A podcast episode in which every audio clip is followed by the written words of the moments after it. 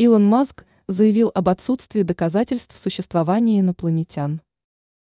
Американский предприниматель Илон Маск решил затронуть тему, которая давно интересует человечество – есть ли разумные существа внеземного происхождения? Миллиардер подчеркнул, доказательств существования инопланетян нет. Соответствующее заявление гендиректор компаний SpaceX и Tesla сделал во время мероприятия в Италии. Маск назвал сознание редкой вещью и отметил, что существование внеземного разума не доказано. Возможно, в этой части галактики мы единственные существа с сознанием – Приводит МИИ «Россия» сегодня слова бизнесмена. Миллиардер уверен в необходимости превращения человек в особенный вид. Маск считает, что жителям Земли стоит стать межзвездными людьми.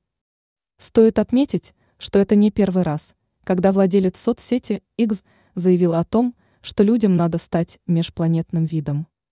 По мнению Илона Маска, человечеству нужно создать космическую цивилизацию.